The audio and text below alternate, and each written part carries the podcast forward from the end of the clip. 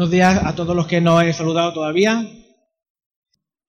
Hoy celebramos ciertamente el Día del Templo y digamos sería como el cumpleaños de la Iglesia. O un poco las distancias, ¿no? Entre un ser humano que ha nacido y una iglesia que también ha nacido. Pero bueno, la iglesia es un conjunto de personas, ¿verdad?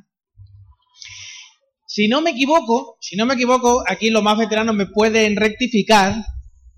Hace alrededor de 40 años, ¿40 años que estamos en este edificio? No, más. 38.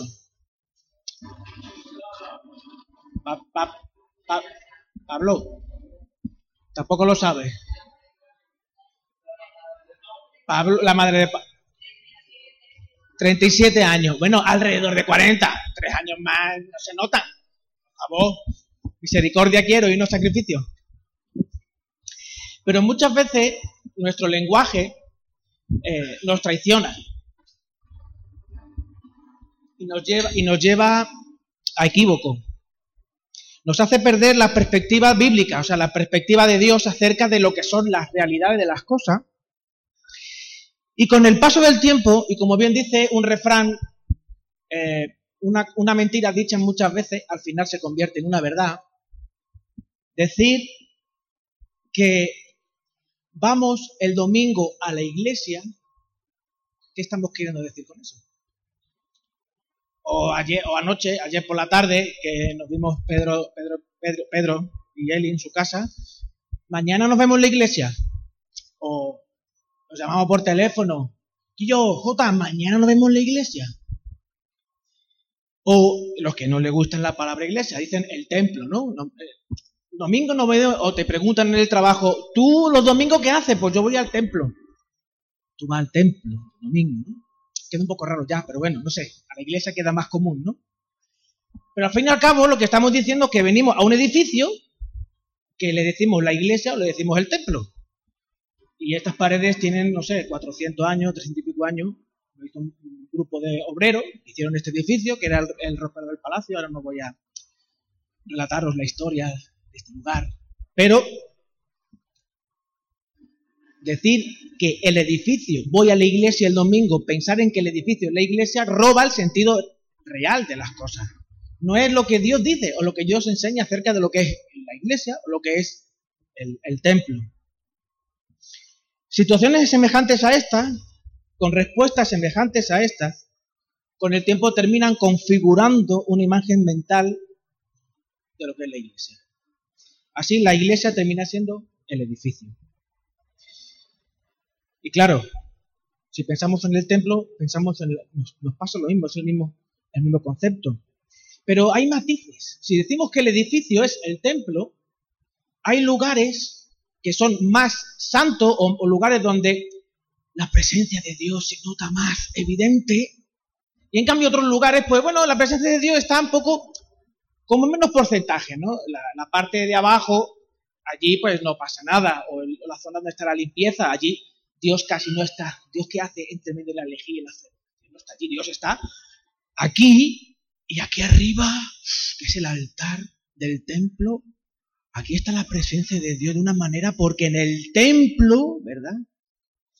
Y eso no es lo que enseña la palabra de Dios. La palabra de Dios enseña que el templo son las personas.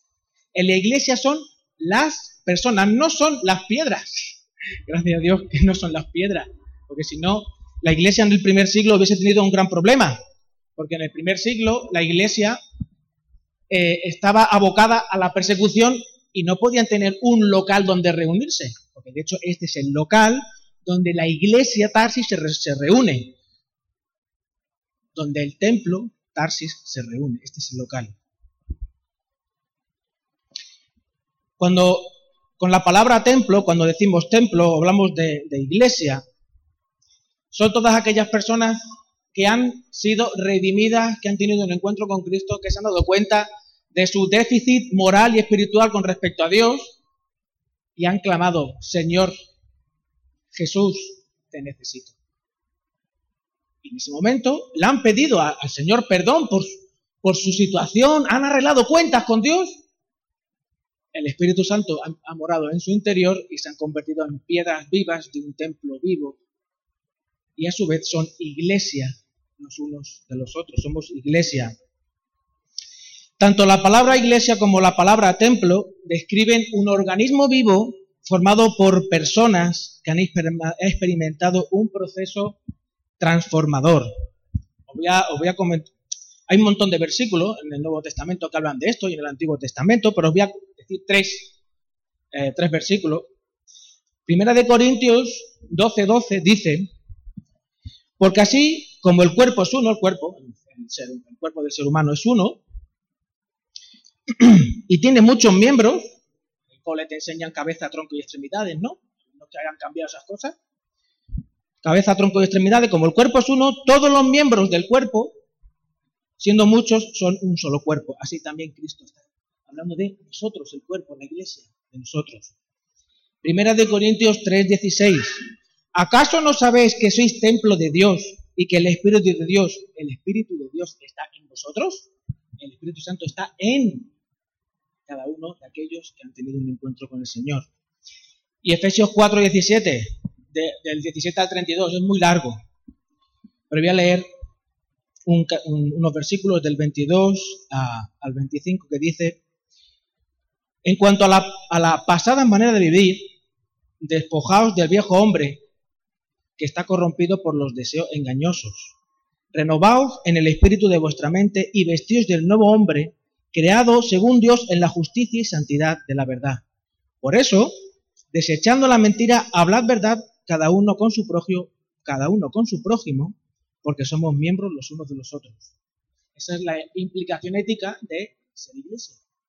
Hablando verdad los unos con los otros, cuidándonos los unos los otros, hospedándonos los unos a los otros, eh, ayudándonos, animándonos, exhortándonos, cuidándonos, invitándonos a nuestra casa. Yo quiero que me invitéis a vuestra casa. Por favor.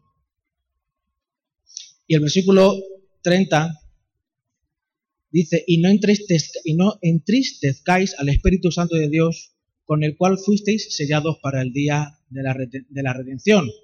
Por tanto, quítense de vosotros toda amargura, enojo, ira, gritería, maledicencia y toda, malicia. Antes, sed bondadosos unos, unos con otros, misericordiosos, perdonándoos unos a otros como Dios también os perdonó a vosotros en Cristo. Y esto, pues, esto puede ser eterno. Podemos estar leyendo versículos acerca del templo, de la iglesia, etcétera, etcétera. Pero, pero ¿qué ocurre cuando, cuando estas personas, estas personas que forman parte de la iglesia, que son el templo, han dejado de vivir ese proceso transformador. Porque esto que hemos leído en Efesios 4, del 17, unos versículos hasta el 32, hablan de ese proceso transformador que sufre la piedra viva cuando el Espíritu Santo entra dentro de la persona o la persona que tiene ese encuentro con el Señor. ¿Qué ocurre cuando ese proceso transformador se interrumpe, se frena, desaparece? ¿Qué, ¿Qué, ocurre cuando el Evangelio que dice encarnar deja de tener carne? ¿Qué ocurre cuando el Evangelio que decimos encarnar deja de tener carne?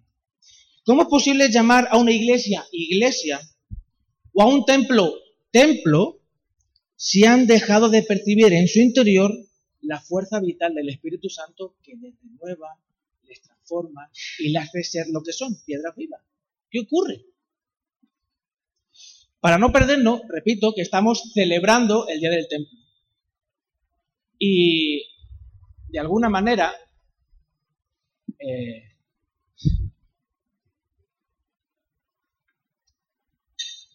sin quererlo, y a veces queriendo, la persona que se pone a, se, pone a exponer la palabra habla desde su experiencia en la que se encuentra.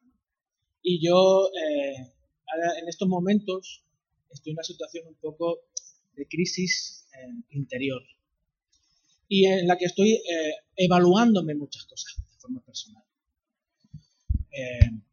y creo que eso pues se, se va a ver plasmado a lo largo de la, predicación de hoy. Por eso, orad por mí, ¿de acuerdo?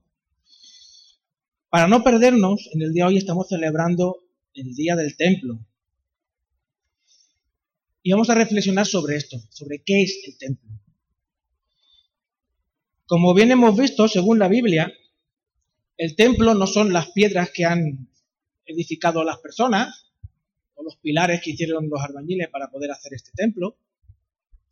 El templo son las piedras vivas que conforman la iglesia, el templo. Nosotros somos el templo. Dios envió a Jesús para recibir lo que tú merecías, para que tú recibas lo que Cristo merecía. Las piedras vivas son aquellas que han tenido ese encuentro con el Señor. Son aquellas personas que se han visto en, esa necesidad, en esa hambre, esa búsqueda interior de sentido y se han dado cuenta que por mucho que han buscado, lo único que han encontrado es nada, polvo, serrín. Lo que queda después de hacer una barbacoa. ¿Habéis visto lo que queda después de hacer una barbacoa? El polvo este negro que es lo único que hace es manchar, ¿verdad? Constantemente buscamos barbacoas, calorcito y carnecita, pero la única barbacoa, permitidme que lo diga de esta manera, que realmente satisface las necesidades fue la barbacoa que hace dos mil años para, protagonizó Cristo en aquella cruz, crucificando su carne y su sangre por cada uno de los que estamos aquí. Por eso Dios envió a Jesús para sufrir lo que nosotros merecíamos, para que todo aquel que decida recibir ese regalo pueda vivir lo que Cristo merecía. Y Cristo merecía el abrazo del Padre, el beso del Padre, que el Hijo pródigo merecía. El Hijo pródigo recibió del Padre. No sé si lo habéis observado. Marco, prepara. No sé si lo habéis observado, pero es una eh, opinión muy personal. ¿eh? Creo que los cristianos evangélicos somos el colectivo de gente más crítico con nosotros mismos. yo no sé, nosotros, yo he escuchado a gente del Madrid que el Madrid, ostras, el Madrid nunca se equivoca. El entrenador a veces, a veces, pero bueno, voy a decir Cristiano Ronaldo, ya, creo que ya no está en el Madrid, ¿no? estoy pasado cuando estaba Cristiano Ronaldo, aunque lo hiciera mal, pero no lo hacía bien, porque es Cristiano Ronaldo. ¿Quién critica al Madrid o quién critica al Barça? mi equipo, yo no critico a mi equipo, mi equipo es el mejor del mundo. Y Barbetiman que pierda, ¿no? Por favor. Así que, en ocasiones se confunde el autoexamen y la crítica con el critiqueo y el chismorreo. Y huyendo de esto, huyendo de esto último, el critiqueo y el chismorreo, con un profundo sentido de autoexamen y de autoevaluación, quiero leeros un texto, después de leerlo lo pones, ¿vale? Quiero leeros un texto que formó parte del acto de clausura del Congreso Protestante que se hizo en Madrid eh, el año pasado, celebrando eh, los 500 años de la Reforma Protestante. ¿Os acordáis, no? Más o menos de eso. El texto es una poesía y como vais a escuchar, ya yo la he leído otro cuatro veces en casa para ver si hacía eso de la rima, el ritmo, la prosa y todo el rollo ese, y no, a ver, tened misericordia, ¿de acuerdo? Dice así, dice así.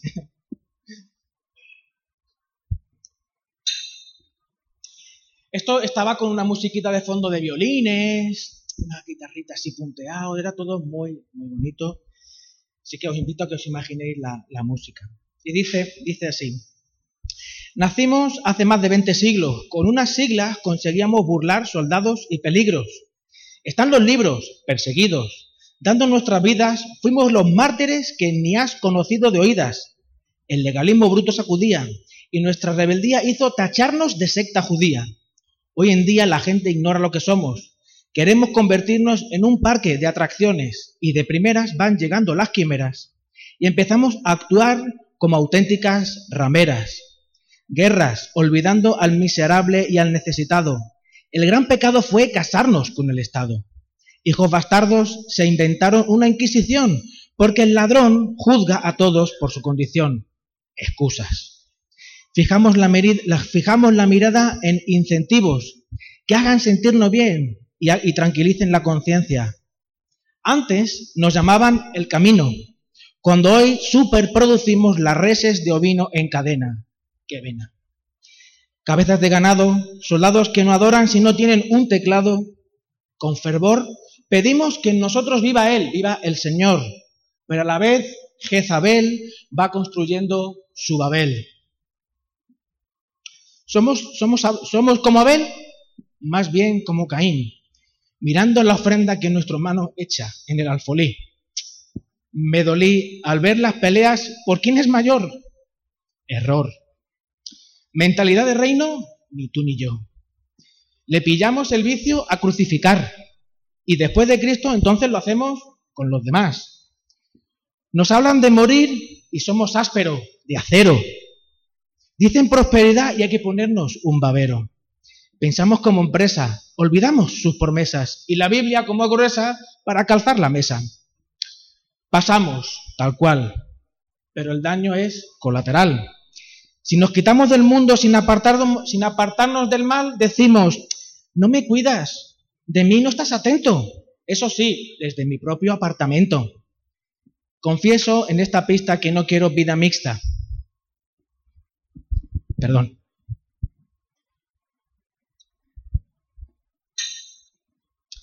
Entra al templo y vuelca el stand de este cambista. No hemos venido a procurar los mejores dones. Nos hemos entregado al fuego de nuestras pasiones. Se, lo hemos puesto fácil a Nerones, haciendo de tu casa una cueva de ladrones. Perdón por nuestras obras, las obras, las horas que perdimos solo dándote las obras. Perdón por la distancia, las cosas que hemos hecho sin derecho en la ignorancia. Perdona nuestro olvido, las veces que enterramos el amor de nuestro nido y no doblamos nuestro orgullo reclamándote la herencia, para escucharte hoy tu pueblo se silencia. Este hombre, pues lo dijo, lo mucho mejor que yo y todo era mucho más bonito y tal, ¿no? Es posible que eh, algunos de vosotros penséis, bueno, el autor de esto se ha pasado. Esto no, se ha pasado tres pueblos. Esto no es así otros penséis que tiene toda la razón y otros os hayáis sentido pues confrontados, no tanto por la letra en sí, sino por el, por el espíritu que tiene la letra, un profundo sentido de autoconciencia de la realidad. Esta canción es una canción hecha, hecha, hecha poesía. En aquel momento el autor de la canción la recitó como una poesía. La recitó, ya os digo, con un, con un profundo... Eh, una música muy sublime, muy suavita, muy bonita. Pero esta música es mucho más palpitante y vibrante. Le voy a, pedir a Marco que la, que la ponga. La canción es más larga que lo de lo que yo he leído. Yo he hecho un poco un resumen, ¿de acuerdo?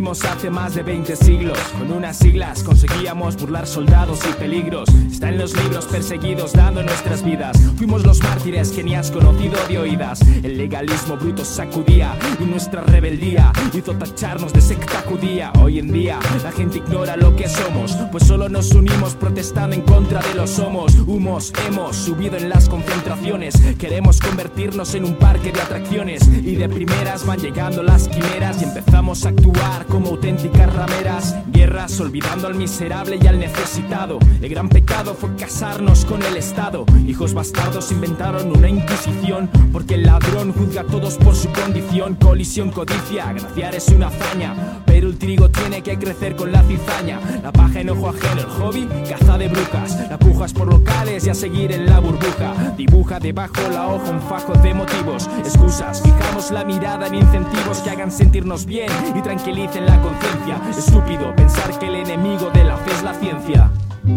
Perdona nuestras obras, las horas que perdimos solo dándote las obras. Perdón por la distancia, las cosas que hemos hecho sin derecho en la ignorancia. Perdona nuestro olvido, las veces que enterramos el amor de nuestro nido y no doblamos nuestro orgullo reclamándote la herencia. Para escucharte hoy tu pueblo se silencia.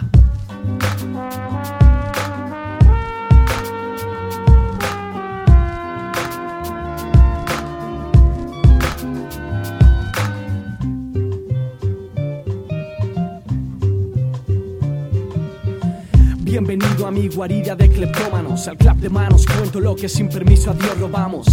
Antes nos llamaban el camino, cuando hoy superproducimos las reses de ovino en cadena. Qué pena, cabezas de ganado, soldados que no adoran si no tienen un teclado con fervor. Pedimos que en nosotros viva él, pero a la vez Jezabel va construyendo su Babel. Somos como Abel, más bien como Caín, mirando la ofrenda que nuestro hermano echa al alfolí. Me dolí al ver peleas por quien es mayor. Mentalidad de reino, ni tú ni yo. Le pillamos el vicio a crucificar y después de Cristo entonces lo hacemos con los demás. Nos hablan de morir y somos ásperos. Dicen prosperidad y hay que ponernos un babero. Pensamos como empresa, olvidamos sus promesas y la Biblia como es gruesa para calzar la mesa. Tal cual y el daño es colateral si nos quitamos del mundo sin apartarnos del mal, decimos. No me cuidas, de mí no estás atento. Eso sí, desde nuestro propio apartamento, la victoria de su novia está en la cruz y la herida del costado. No en asistencia casi metros cuadrados. Señor, ya sabes, es notable, yo soy el culpable. De no hacer silencio para que hables. Confieso en esta pista que no quiero vida mixta. Ven al templo y vuelca al stand de este cambista. No hemos procurado los mejores dones, nos hemos entregado al fuego de nuestras pasiones. Se lo hemos puesto fácil a Nerones, haciendo de tu casa una cueva de ladrones. Perdona nuestras obras, las horas que perdimos solo dándote las obras. Perdón por la distancia, las cosas que hemos hecho sin derecho en la ignorancia. Perdona nuestro olvido, las veces que enterramos el amor de nuestro nido y no doblamos nuestro orgullo reclamándote la herencia. Para escucharte hoy tu pueblo se silencia.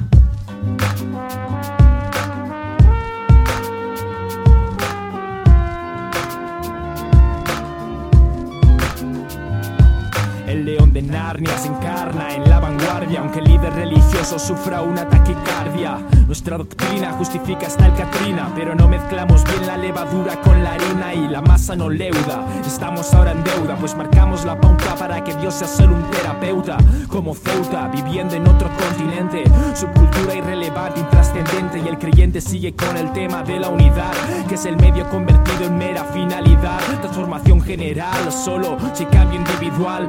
Si dejamos de hablar el lenguaje medieval, salvadores como Lassis y hay medallas, ahí sí. Lo que no predicamos que lo diga el merchandising. Padre enseña a renovar la visión, a equilibrar corporación, comunidad y misión. Perdona nuestras obras, las horas que perdimos solo dándote las obras. Perdón por la distancia, las cosas que hemos hecho sin derecho en la ignorancia. Perdona nuestro olvido, las veces que enterramos el amor de nuestro nido y no doblamos nuestro orgullo reclamándote la herencia. Para escucharte hoy tu pueblo se silencia. Perdona nuestras obras, las horas que perdimos solo dándote las obras. Perdón por la distancia, las cosas que hemos hecho sin derecho en la ignorancia. Perdona nuestro olvido, las veces que enterramos el amor de nuestro nido y no doblamos nuestro orgullo reclamándote la herencia. Para escucharte hoy tu pueblo se silencia. Muy bien. Eh, cuando este muchacho eh, lo, lo- lo- recitó allí en el, en palacio, un palacio de congresos gigantesco que hay en Madrid, no me acuerdo el nombre, había alrededor de unas nueve, ocho, entre 8 y 10 mil personas. No las conté de una en una, pero bueno, más o menos. Y, era, y fue impresionante cuando, y fue impresionante, mejor me acerco al micro antes de que piten, y fue impresionante observar cómo eh, cuando este, este chico dijo la última frase, para escucharte hoy tu pueblo se silencia. Y quedó un silencio. No se aplaudió, no se dijo estas cosas que se suelen, que se suelen decir en las iglesias evangélicas. Amén, aleluya. No, no. Quedó las 8 o 9 mil personas en silencio. Y vuelvo a decir, es posible que pensemos, este muchacho exagera, eh, otros digan, pues bueno, yo creo que sí, que todo es horriblemente horrible. Y otros, en los que me incluyo, pues veamos ese profundo de sentido de auto, autocrítica, autoevaluación realista, realista. Porque por muy, eh, muy espiritual, muy bonito, muy eh, sublime que queramos poner todo, el templo, la iglesia, está formada por personas llenas de defectos. Y a mí me gusta mucho una frase que dije la semana, hace dos semanas, que la frase es, somos cristianos en un centro de rehabilitación, en una terapia ocupacional constante. El Señor nos tiene en una terapia ocupacional constante, porque necesitamos estar en ese espacio de terapia. Además, una terapia ocupacional, no es una terapia eh, de que uno que va al médico le recetan no sé qué y luego no se lo toma, ¿verdad, Alicia? ¿Cuántas veces sucede eso? Hasta aquí hemos visto qué es, qué es la iglesia y el templo y la necesidad que tenemos de una reflexión sincera y profunda. ¿Cómo estamos como templo? Nosotros mismos, ¿cómo estáis como templo? ¿Cómo nos sentimos como templo? La iglesia el templo se sustenta no por, el, no por lo bien que hagamos las cosas, se sustenta por la gracia de Dios. La iglesia se sustenta por la gracia de Dios. Y la gracia de Dios no son los chistes que Dios cuenta. La gracia de Dios es darnos aquello que no merecemos, porque Cristo ya pagó por aquello que merecíamos. Hoy estamos, para reunidos para celebrar el Día del Templo y como muy bien Miriam ah, ah, dijo en, la introducción, en la presidencia al principio, eh, estamos celebrando el hasta aquí nos ayudó el Señor. Con la certeza con la misma certeza que lo dijo Samuel en, su primer, en el primer libro de Samuel, capítulo 7, versículo 12, aseverando que si hasta aquí nos ha ayudado, nos seguirá ayudando. Tenemos la certeza que nos ha ayudado hasta aquí, por tanto nos va a seguir ayudando por, por todo lo que queda por delante. Pero también estamos en esta mañana clamando por el nuevo año que afrontamos como templo, para que podamos afrontar los desafíos que tenemos como templo. La conciencia de ser su templo y no una factoría de reses de ovino en cadena, que eso bastante, es bastante lastimoso, ¿verdad? Mis hermanos, a pesar de ser conscientes de que nuestra salvación es por gracia, tendemos a acomodarnos, a olvidar y seguir viviendo, a olvidar que debemos seguir viviendo bajo esa gracia no descansamos sobre esa gracia y nos esclavizamos volviendo al legalismo. Al hacer las cosas por nuestro esfuerzo perfeccionista, porque yo hago las cosas mejor que nadie. Nosotros no había escuchado, aunque no, se digan eso así, yo conozco a personas que cuando a mí me dicen, mira Rubén, haz tal cosa, y Rubén va y la hace. No, no, no, no, no, así no, se hace así, así y así. A ver, no, o sea, que lo estoy haciendo. No, no, no, no, así no se hace. Se hace como yo digo porque como yo digo está bien hecho. Como tú no. Como yo digo, hazme caso. Y bueno, uno como es complaciente, pues bueno, hace como el otro quiere, ¿no? Ya está, tampoco, no me voy a pelear, ¿no? Volvemos al esfuerzo perfeccionista, al legalismo de yo soy el que puede y yo todo lo hago bien. Todo, todo esto, a pesar de tener un corazón lleno de versículos bíblicos, de conocernos Juan 3.16, de conocernos eh, Mateo 16, 18 y Mateo 18, 16, a pesar de conocernos eh, 1 de Corintios 13, a pesar de conocernos Salmo 23, a pesar de conocernos Salmo 1, a pesar de conocernos y conocernos y conocernos, nos, tenemos los versículos muy bien memorizados, pero no, no lo tenemos interiorizados, evitando así que realmente cambien la vida. La palabra de Dios cambia la vida, pero si tú quieres que te cambie la vida. Para ayudarnos a tener unos parámetros objetivos, porque mm, me gusta eh,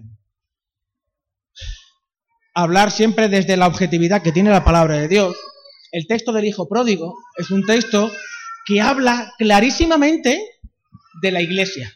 Aunque parezca que no, aunque parezca que no. El texto del hijo pródigo no lo voy a, no lo voy a leer para no hacerme más largo, porque ya, si veo necesario, eh, leeré algún, algún versículo. Pero todos sabéis bien, después de lo que se ha leído, sabéis bien la historia del hijo pródigo, ¿no?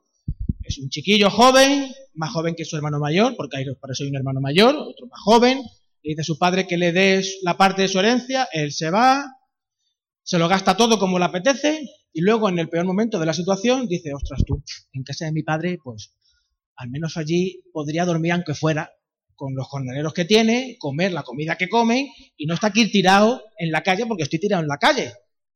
Pues nada, cuando voy, voy, a, voy a volver, estuve todo el rato ahí meditando, pensando, ¿qué le voy a decir yo a mi padre para que mi padre, eh, hombre, me acepte?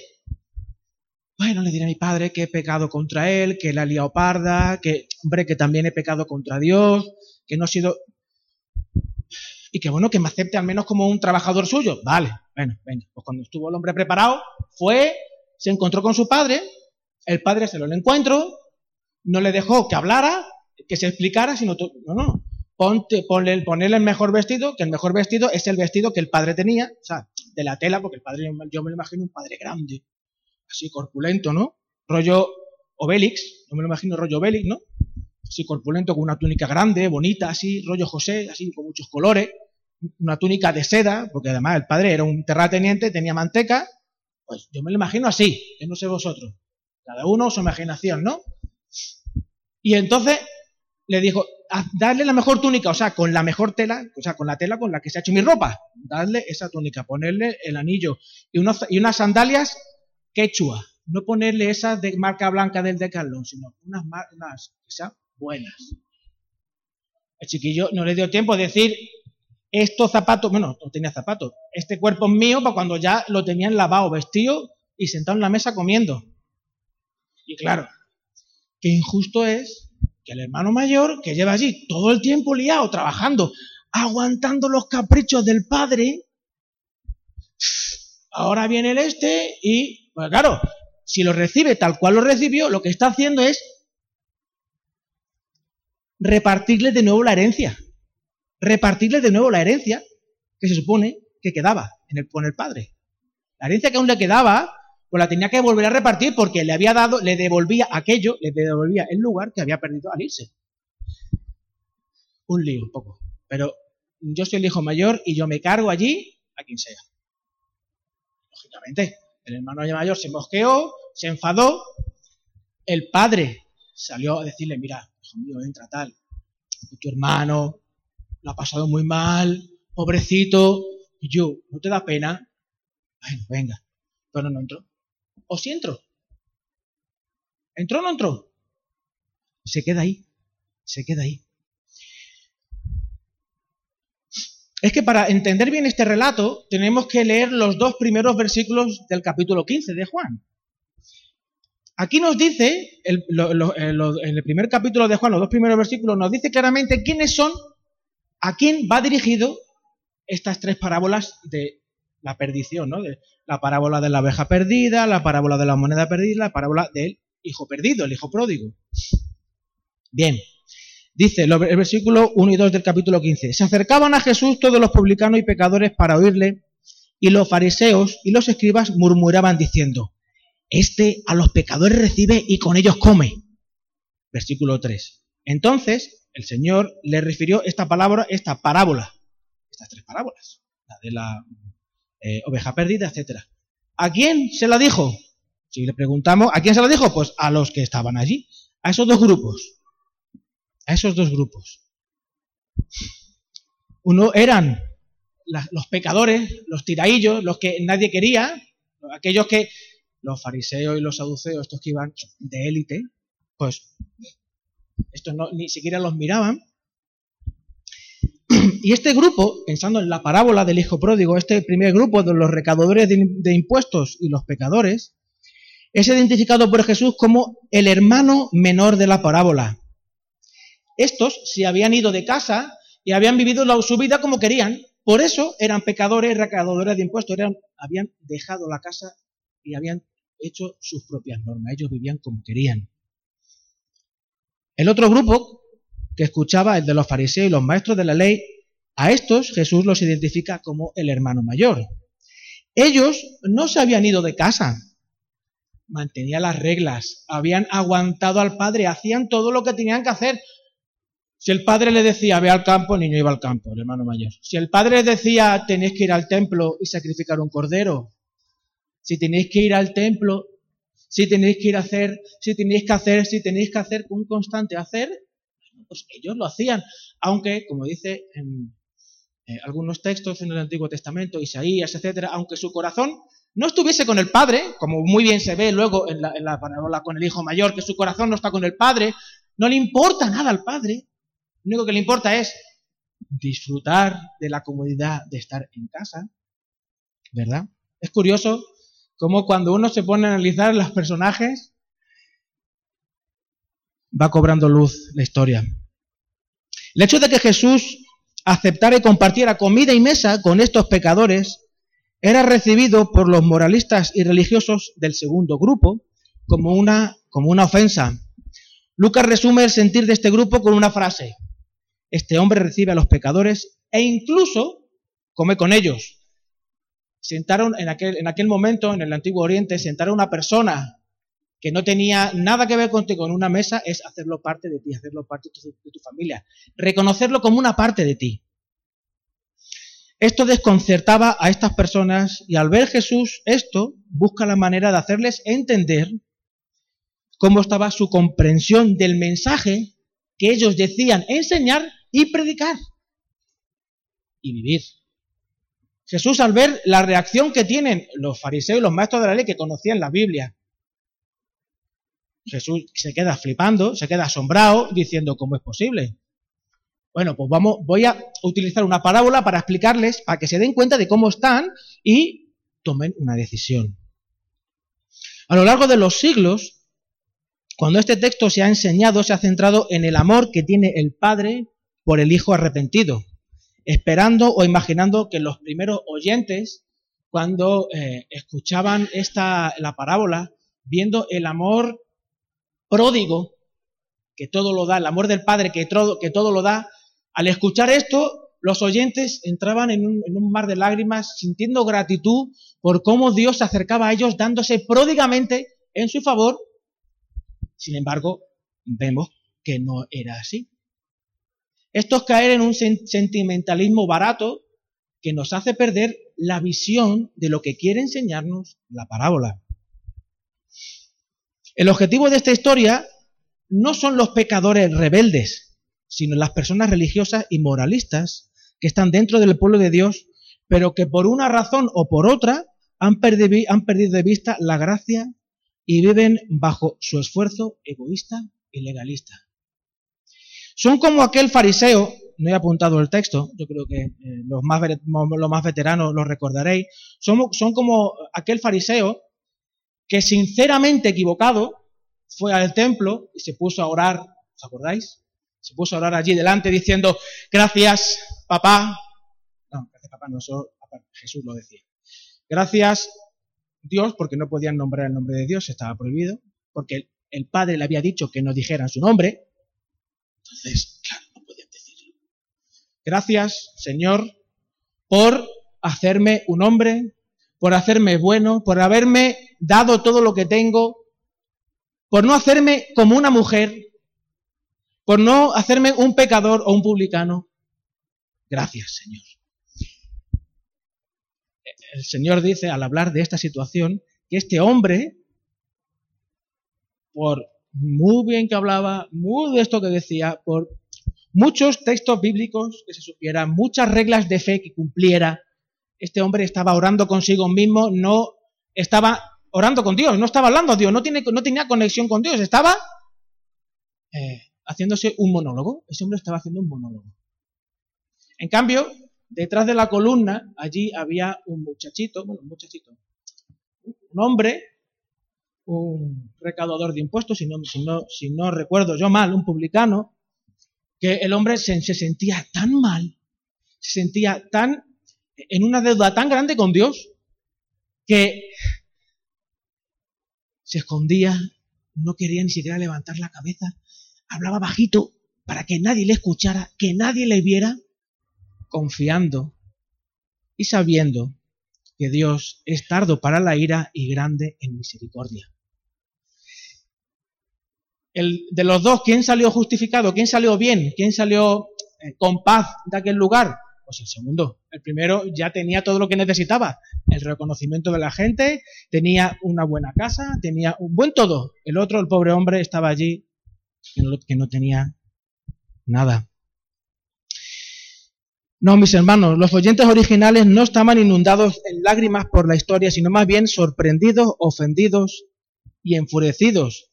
El propósito de Jesús con esta parábola no es enternecernos. El objetivo de esta parábola es hacer añicos los prejuicios religiosos que traemos cada domingo a la iglesia. Es lo que busca esta parábola, no busca otra cosa. Manteniendo este deseo de reflexión y celebración, ¿Podéis reconocer algún elemento del hermano mayor en vuestras vidas? ¿Podéis observar alguna de las actitudes, alguna de los pensamientos o posturas o reacciones que el hermano mayor tuvo con su padre, con su hermano mayor? Yo puedo reconocer algunas en mí. Yo no sé vosotros, pero yo sí en mí. Orgullo, ira, ingratitud, falta de confianza en el padre. Padre, ¿tú qué sabes? ¿Tú qué sabes? ¿Qué estás haciendo?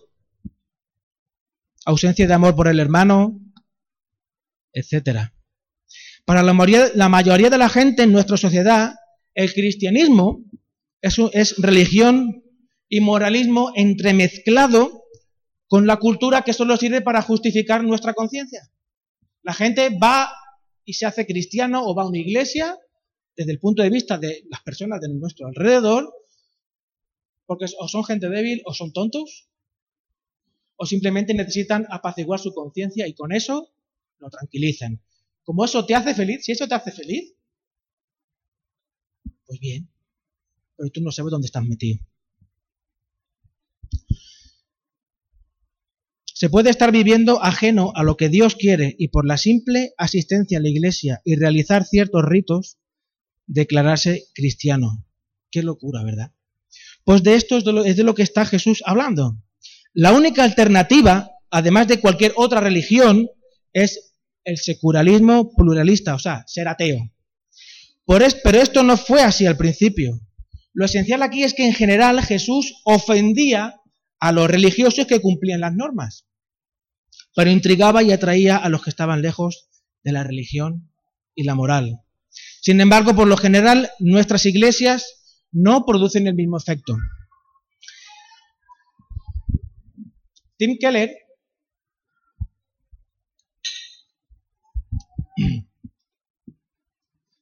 Tim Keller, hablando de la iglesia y de su ser a la luz de esta parábola, afirma que, escucharme porque es, importante esto que os voy, a, os voy a decir. Hablando de la iglesia y de su ser a la luz de esta parábola, afirma que si la predicación de nuestros pastores y de nuestras iglesias no producen el mismo efecto en las personas que producía Jesús, entonces no debemos estar proclamando el mismo mensaje que Jesús. Si nuestras iglesias no atraen a los hermanos menores, debe, debe ser porque están más llenas de hermanos mayores de lo que nos gustaría pensar. Yo realmente pensando en mi iglesia, en nosotros, no puedo afirmar esto rotundamente porque me parecería un descaro, sinceramente. Pero sí me siento movido por el Señor a interrogaros desde esta afirmación. ¿Cómo veis, cómo veis vosotros a la iglesia Tarsis a la luz de esta parábola de los dos hijos? ¿Percibís en vosotros, percibís en vosotros mismos al hermano mayor? ¿Comenzasteis en la iglesia siendo un hermano menor y os habéis transformado en un hermano mayor? Es posible que con el paso del tiempo, el uso del lenguaje, chicos, chicos, niños, Pedrito, escucharme, que esto también va para vosotros, ¿eh? Vosotros no, salís de aquí, aquí libremente, escucharme. Es posible que con el paso del tiempo, el uso del lenguaje, incluso el miedo por ser distintos y evitar que nos señalen, tú que, estás loco, tú que... De hecho, a mí mis compañeros de instituto, como yo no iba por ahí, como eh, un ser humano lleno de hormonas exhibiendo eh, mi estado de ánimo deseante de copular con una fémina, pensaban mis compañeros de instituto que yo era que yo era gay. Entonces, bueno, me lo han dicho, o sea, que me lo han dicho así. Como yo no iba por ahí haciendo barbaridades como ellos hacían, pues pensaban con las chicas, pues pensaban que yo era que yo Entonces, es posible que con el paso del tiempo, el uso del lenguaje o, por el miedo de que no nos señalen, estemos más cerca del hermano mayor. O aún nos mantenemos firmes, confiando y descansando en la gracia del Padre como lo hizo el hijo menor. Si en esta mañana te has sentido identificado con el hermano menor y aún no te has acercado al Padre, no lo dudes, no lo dudes el Padre está ahí. De hecho, no, no, vamos a entrar mucho más en la descripción de la parábola, pero el Padre se pone en ridículo tanto con el hermano mayor como con el hermano menor. Porque todo lo que está sucediendo en la parábola sucede en la calle, a la vista de todos. Y ya os digo, un hombre como Mario, eh, qué sé, me acordaba de, eh, estaba pensando en, Emilio Botín, un hombre con un caché, una importancia. Va a salir corriendo enseñando las piernas como un chiquillo, porque el, hombre, el padre se remangó para enseñando las piernas corriendo por su hijo, un acto eh, de pérdida total de autoridad. De, este hombre, ¿qué hace? Este hombre está mal de la cabeza. Y salir a por el hermano mayor y suplicarle, como dice la palabra, suplicarle en público, por favor, hijo, entra, eso era una deshonra. El padre se expuso a la deshonra tanto por el hijo menor como por el hijo mayor. Si tú te sientes interpelado como el hijo mayor, te sientes identificado como el hijo mayor, el padre está ahí esperando y deseando darte su abrazo, pero si por el otro lado te has sentido más identificado con el hermano mayor, la misma misericordia que Dios tuvo, que el Padre tuvo con el hermano menor, lo tiene también, la tiene también para ti. Él te suplica en público que entres a disfrutar de la fiesta por el hermano menor. Que disfrutes a ser iglesia, que entres a disfrutar de ser iglesia, que entres a disfrutar de ser templo, a que dejes un lado tu orgullo a que dejes un lado tu perfección, a que confíes en Dios, a que confíes en el Padre, en que el Padre hace las cosas mucho mejor de lo que tú te crees, a que descanses en su gracia. ¿Estás dispuesto a hacer eso? La iglesia está formada por piedras vivas que descansan en la gracia de Dios y no las piedras hace puestas 500 años.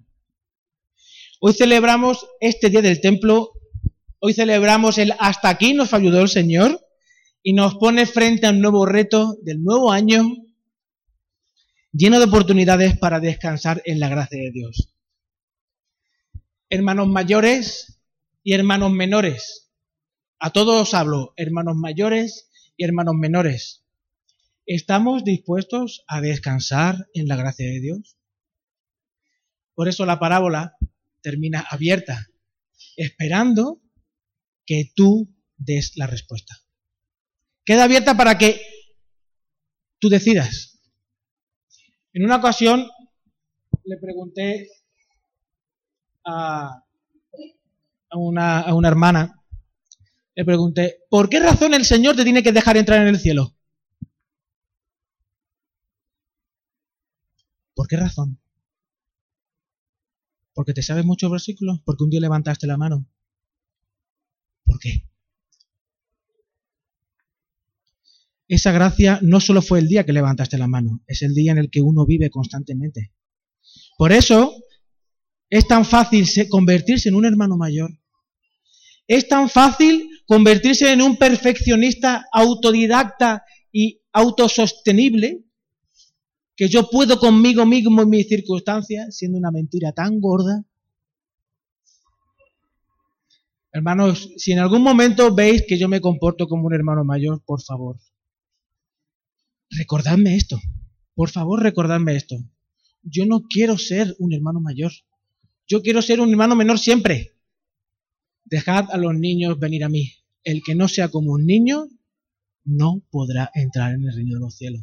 Yo no quiero ser un hermano mayor, yo quiero ser el más pequeño, un niño. Si hay alguna travesura, perdonadme, ¿vale? Vamos a orar.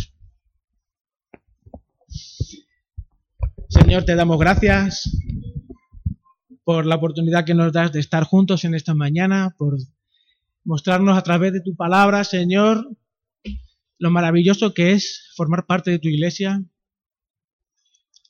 y el amor tan grande que tienes para cada uno de nosotros. Te rogamos, Señor, que en esta mañana todos los que nos sintamos hermanos mayores, Señor, nos acerquemos a ti en arrepentimiento y fe, Señor, rogándote que nos transformes y nos ayudes, nos des ese amor que necesitamos para poder entrar a la fiesta y reconocerte como nuestro papá, Señor. Gracias por salir a por nosotros un día corriendo, cuando nos acercábamos a ti lleno de justificación y lleno de buenas intenciones, pero tú nos tapaste la boca con tu abrazo, Señor, y nos llenaste. Nos diste un nuevo vestido, nos diste todo aquello que el pecado y la desobediencia a ti, Señor, nos arrebató. Gracias, Señor, te damos en esta mañana. Te glorificamos, Señor. Te bendecimos en tu nombre. Amén.